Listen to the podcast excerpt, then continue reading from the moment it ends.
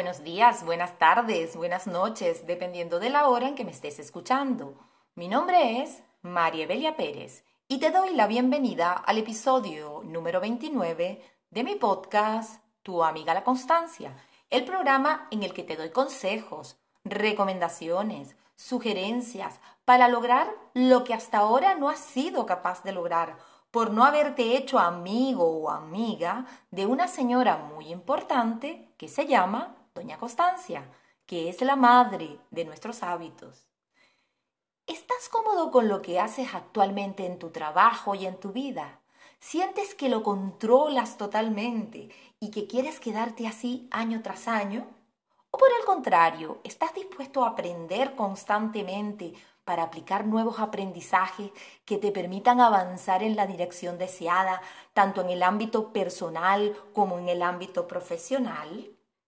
Hoy hablaremos de un concepto muy interesante que es tu zona de confort. Vamos a comenzar.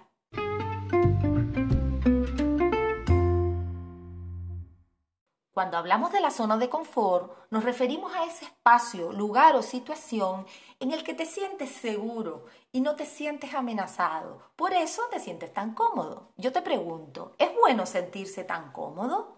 Pues no es tan bueno como parece, ya que la incomodidad nos empuja a progresar sin embargo, la comodidad nos aleja de ese progreso porque nos sentimos seguros con lo que estamos haciendo y no queremos que las cosas cambien para nada porque lo tenemos todo súper controlado. Por lo tanto, llega el momento en que nos estancamos y nos acomodamos a la situación. Esto por supuesto que no es bueno porque empeora nuestro rendimiento y frena nuestro progreso. Salir de la zona de confort implica hacer actividades que me generen un desafío en el que no estoy seguro si voy a poder sacarlos adelante en, un principio. Para entender visualmente lo que es la zona de confort, te diré que imagínate un círculo en el que estás tú adentro. Ese círculo representa tu zona de confort, aquel lugar o situación donde no te sientes amenazado, sientes que todo lo controla. Pues alrededor de este círculo existe otro mayor que lo arropa y es el que se llama la zona de aprendizaje. Y alrededor de esta zona también existe otro mayor que es la zona de peligro. Entonces, lo que yo te planteo es que expandas ese círculo de la zona de confort hacia la zona de aprendizaje. Por supuesto que habrán obstáculos, dificultades, incertidumbre, también tendrás miedo a perder la comodidad de lo que ya sabes hacer en este momento. Pero a cambio vas a ganar nuevas experiencias, aprenderás nuevas habilidades y adquirirás capacidades nuevas que te van a ayudar a ser una mejor persona y un mejor profesional. Al adquirir todas estas experiencias y habilidades, volverás a sentirte cómodo con lo que haces, porque ya lo dominas y tu zona de confort, por lo tanto, se habrá expandido. Pero esto no termina aquí. Nuevamente alrededor de esta zona de confort habrá otra zona de nuevos aprendizajes en las que tendrás que expandirte nuevamente. Cuando te encuentras que estás llegando más lejos de lo que has llegado hasta ahora, es normal que te paralice, que te dé miedo.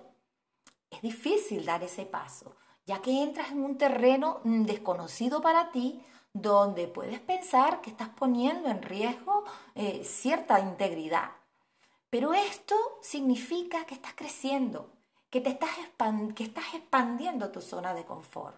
A cambio, vas a ganar la posibilidad de que te sucedan otras cosas, cosas maravillosas que nunca te sucederían si te quedaras cómodamente acomodado en tu zona de confort. A continuación te voy a dar unos consejos para desarrollar el hábito de expandir constantemente tu zona de confort y no quedarte cómodamente acomodado en lo que ya dominas. Primero que nada, comprende eh, que permanecer siempre en la zona de confort no es algo bueno.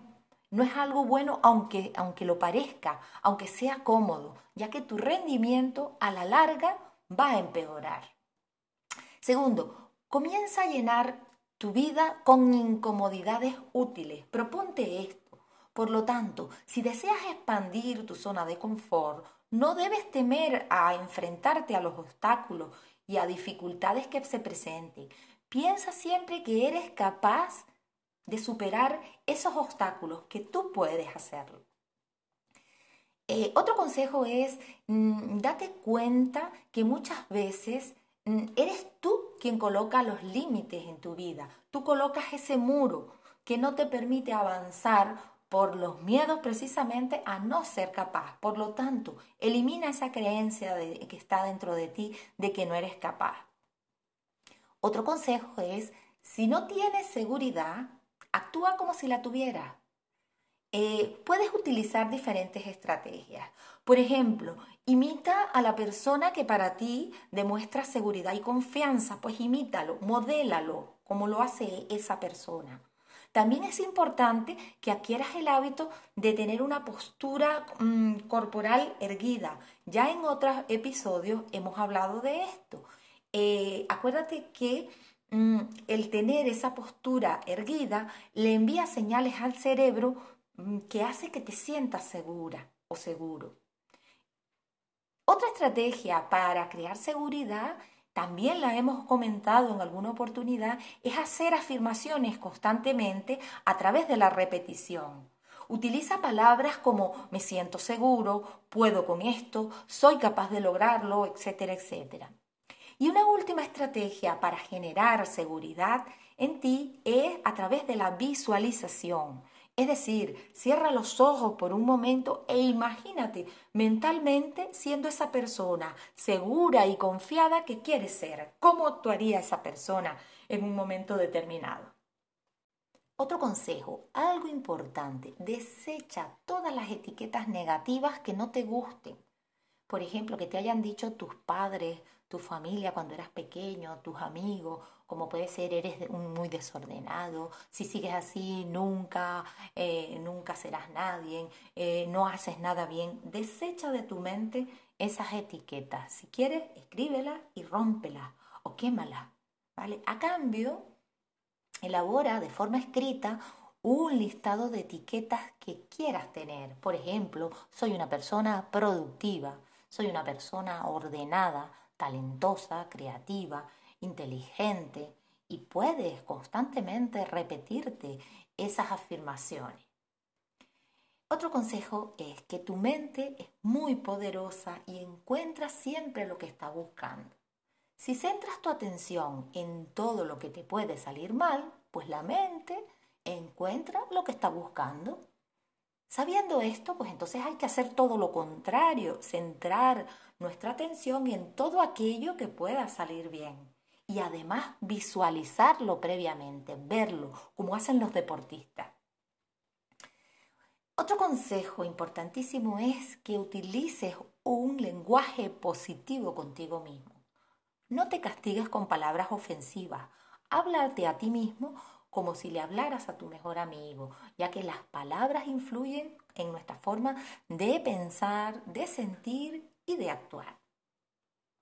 Por último, no te estreses por lo que está fuera de tu control. Lo que no puedes controlar, simplemente tienes que aceptarlo y dejarlo pasar. Como dice Jorge Bucay, todos tenemos la obligación de transformarnos en la mejor versión de uno mismo. Para lograr esto es necesario, por supuesto, trabajar y ocuparte, y no tanto preocuparte. Esto implica que para hacer esa transformación debes expandir siempre, constantemente, tu zona de confort a través de la incorporación de nuevos aprendizajes. En tus manos está la decisión de quedarte cómodamente acomodado en tu zona de confort y no crecer a cambio tendrás que pagar un precio muy alto, que es que limitarás tu campo de acción, limitarás tus capacidades y experiencias. O por el contrario, la otra decisión, atreverte a dar un paso más allá de la zona de confort hacia la zona de aprendizaje, en la que aprenderás nuevas estrategias y habilidades de actuación. En definitiva, Tú eres el responsable de tu vida y por lo tanto tienes la última palabra. Y hasta aquí el programa de hoy.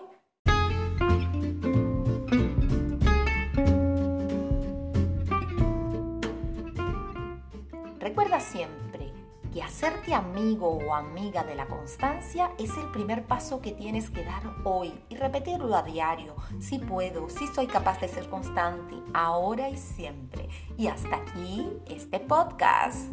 Muchísimas gracias por permitir expresarme, gracias por escucharme y darme la oportunidad de llegar a tu mente y a tu corazón.